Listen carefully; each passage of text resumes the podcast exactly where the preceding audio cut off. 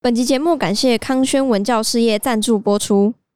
我们这一集会跟康轩国中社会科结合，大家也可以到康轩国中教学区的 Facebook 索取相关学习单哦。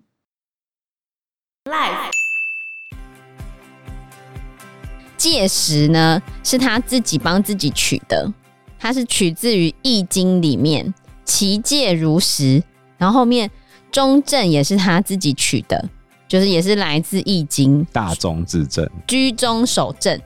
哦，不是大众自 不证，是，是居中守正。大中之证是那个以前中正纪念堂上面有一个牌楼，上面写大中之证。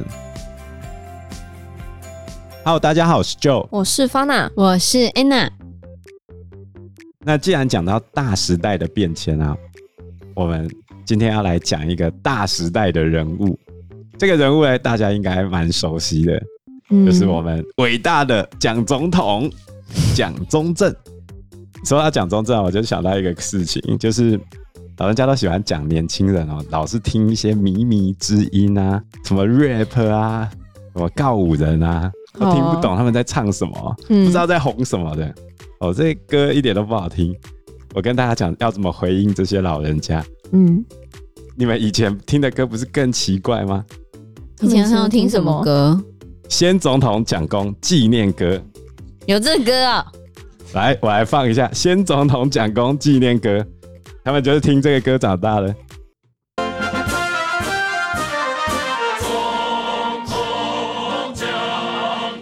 你是人类的救星，你是世界的伟人。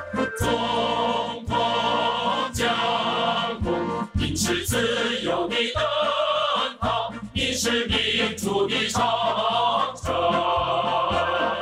每次军阀。 o k 不要再听了 吗？非你常为什么难要这样洗脑人非众？常难听。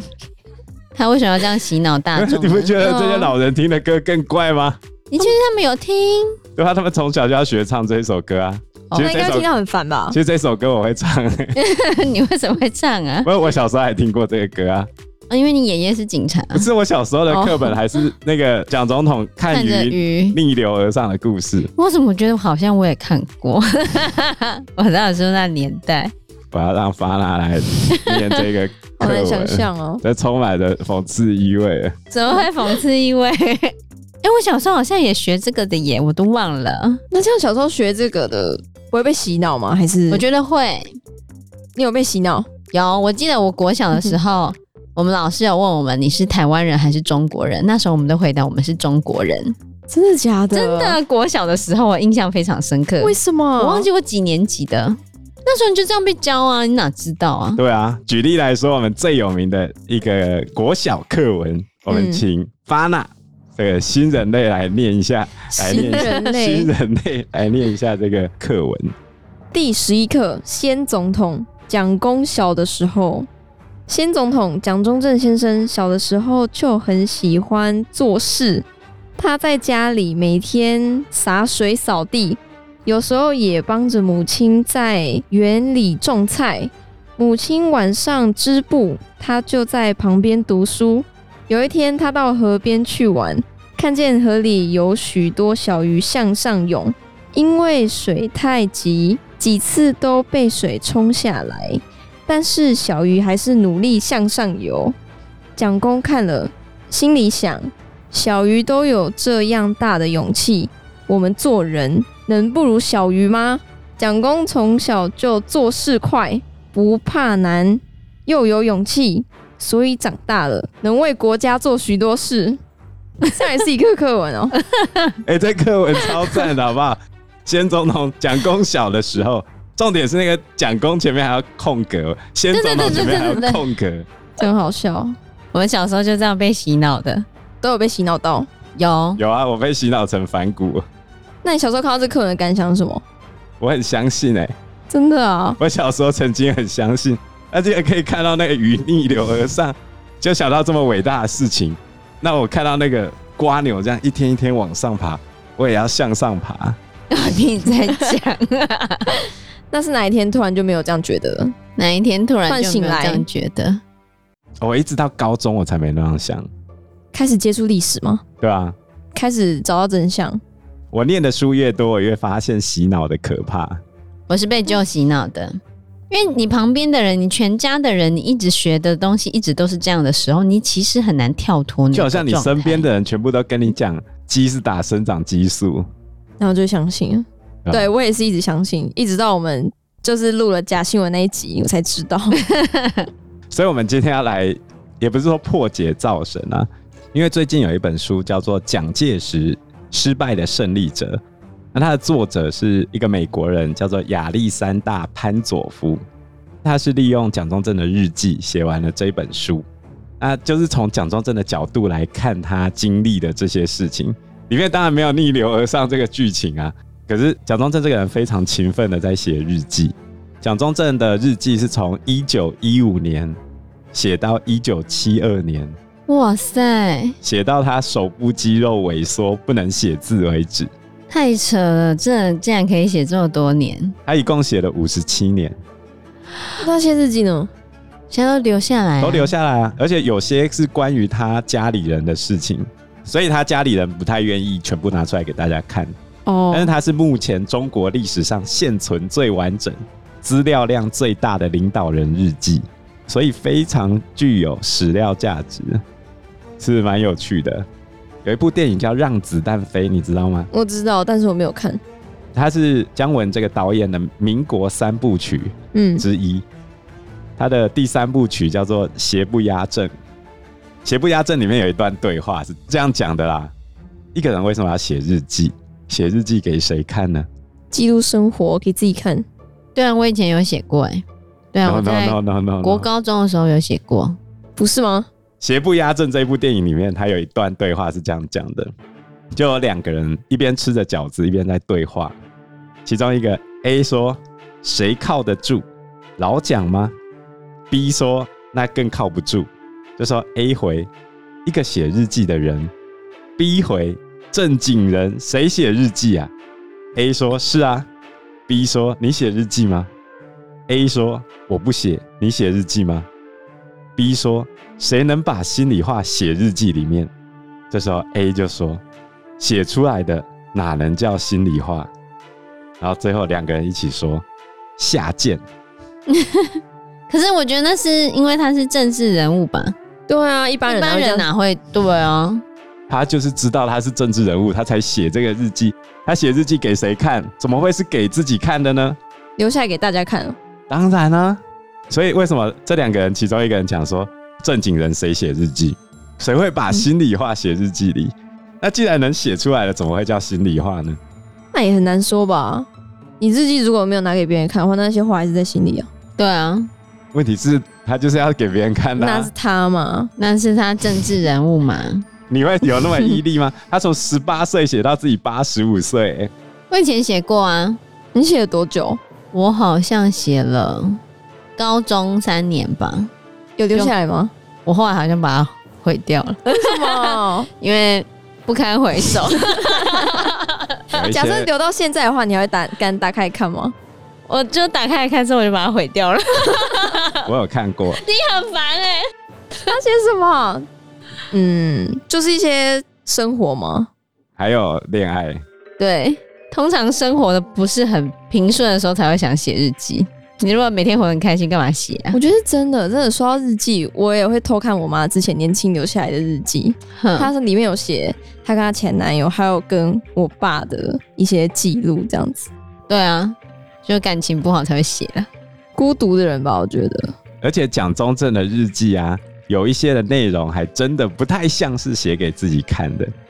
比如说啊，蒋中正在早年做过一件非常绝情的事情，就是跟自己的老婆毛福梅离婚，也就是蒋经国他妈妈。嗯，结果突然七八十岁的时候，在日记里面写自己当年离婚的原因。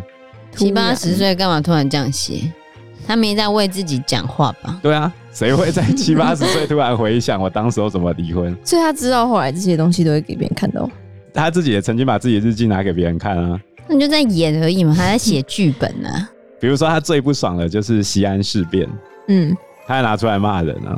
那她的文笔是很口语化，还是很就是像在写日记吗？ 以我们现在来看，会是偏写在写文章的感觉。，有一点文言，也不能说文言呐、就是因为他是念过书的，所以他文笔跟字都是蛮好的。比如说他那一天心情不好，他会写血耻，哦，比如犯了什么事情哦血耻，嗯，人定胜天。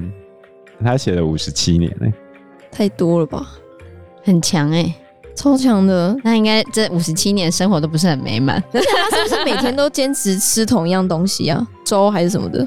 那是马英九，好不好？哦， 记错，但是他都喝水，他好像不喝饮料。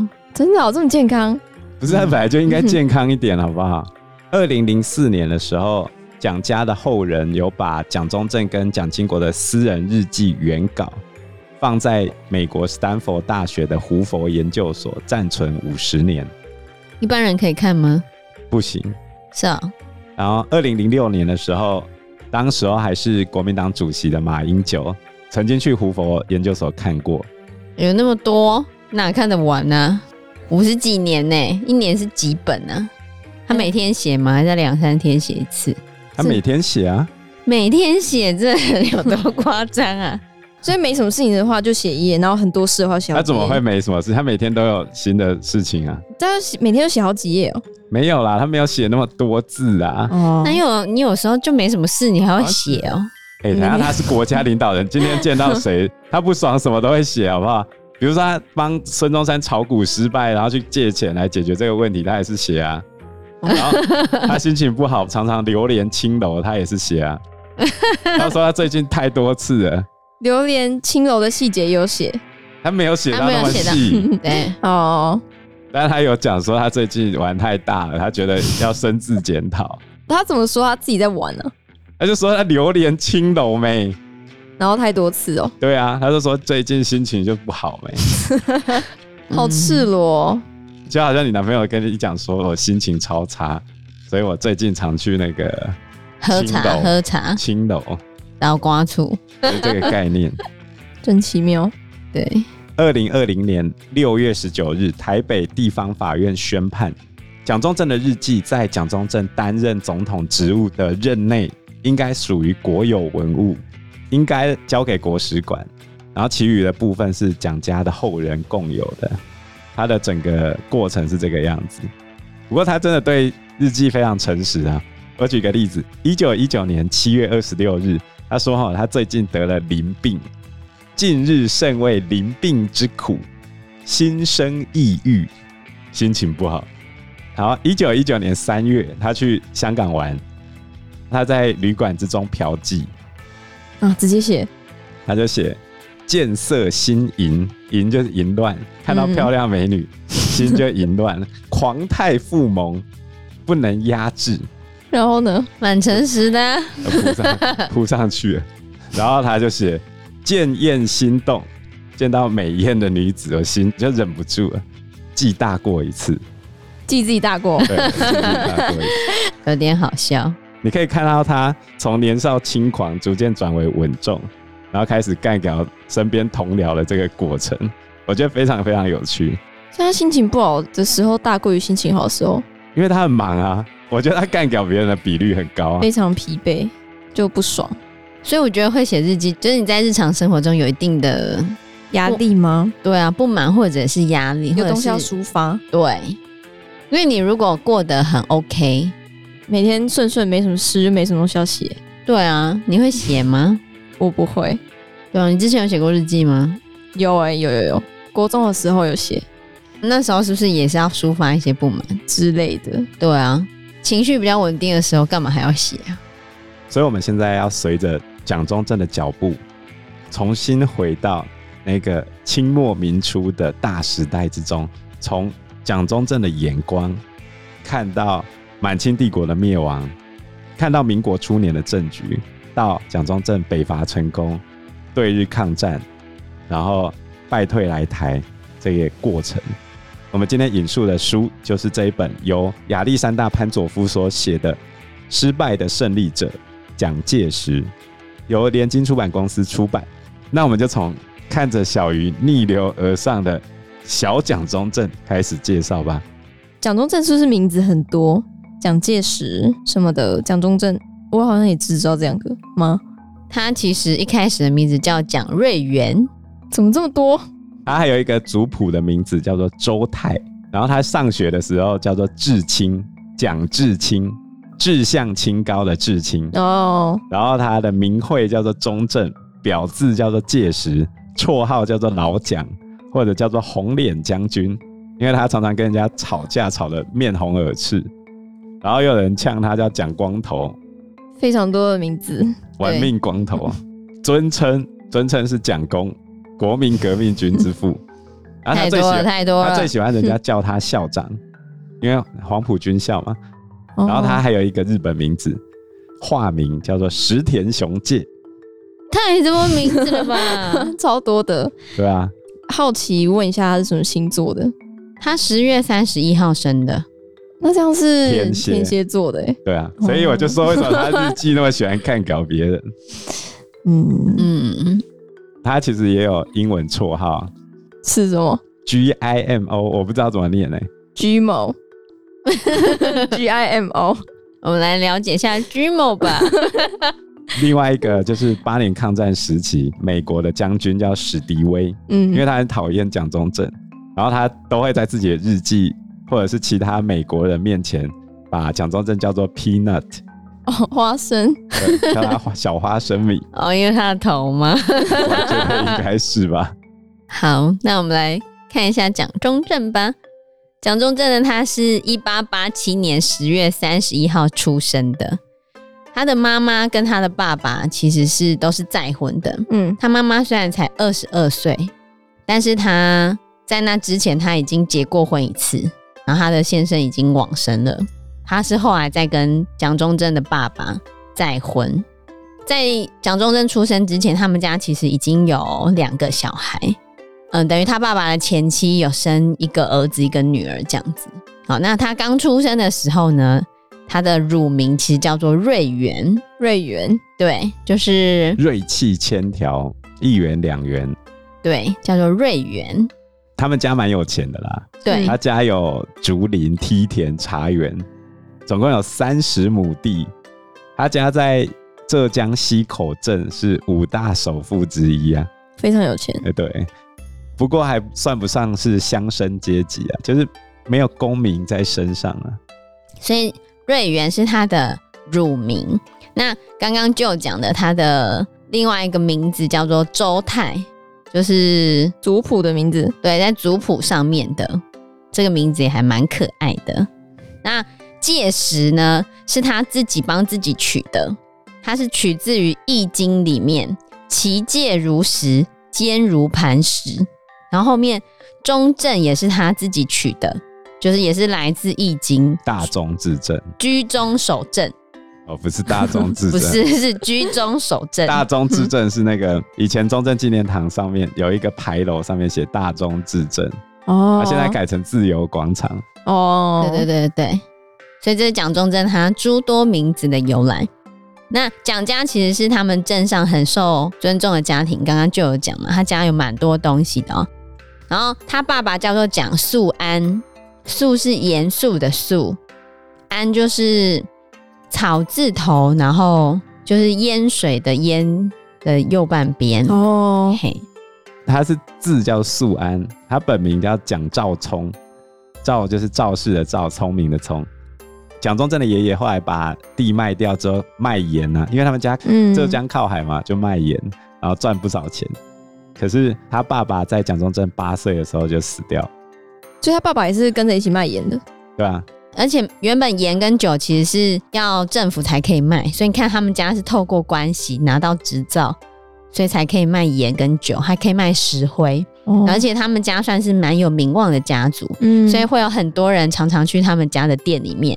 有时候可能不是买东西，有时候可能是要去听一下他们的意见这样子，所以其实他们家是蛮有名望的家庭，算是地方望族就对了。那其实蒋中正他小时候应该是有 ADHD，果冻，对，为什么会这样？应应该啊该是 有哈，所以为所以他不太可能能够安静的在那边看 鱼逆流而上。因为他常会做很奇怪的事情。小时候他爸爸其实常常在顾店，他爸爸是没有办法跟他好好相处的，嗯，所以他都是他的祖父，就他阿公跟他妈妈养大的。可是他阿公和他爸爸在同一年死掉了，在蒋中正七岁的时候就死了，因为在七岁就死了嘛，然后就只剩下他妈妈要养育他们。但没关系，他还有一个哥哥，只是是同父异母的哥哥。本来他爸爸在死之前要求同父异母的哥哥要好好照顾他们一家，他哥哥也答应了。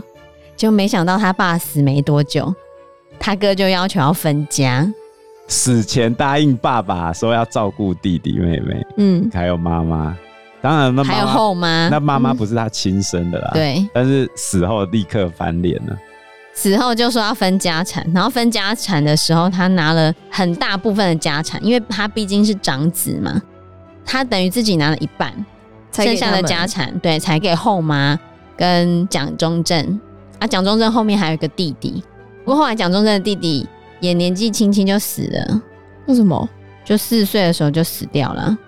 他弟弟死掉之后，妈妈就把所有的心力都放在他身上，嗯，所以蒋中正的妈妈对他非常的好，而且蒋中正的妈妈很辛苦。你看，孤儿寡母的一个女人要养两个孩子，有嗯多辛苦。所以他那时候等于就是拿剩下的家产，然后他有一些地嘛，嗯他就会把那个地租出去，那他自己就织布为生，等于就收租过生活。可有时候还是会面临到一些人，就在那边说什么收成不好啊，缴不出税或者缴不出收成，然后就叫他少收一点。可是他自己也孤儿寡母，他就靠收租为生啊。那人家没有把租金交给他的话，他怎么办？所以蒋中正其实非常爱他自己的妈妈。因为时间关系，我们这一集节目就到这边喽。有任何的建议都可以在留言区告诉我们，或者是直接在 Facebook 或者是 IG 留私讯言我们，我嗯们都会回应你哦。喜欢我们节目的话，欢迎按赞、订阅、加分享。如果喜欢我们今天的内容的话，也欢迎赞助我们一杯咖啡的钱，让我们可以走得更长更久。谢谢谢大大家谢谢大家，拜拜。拜拜拜拜。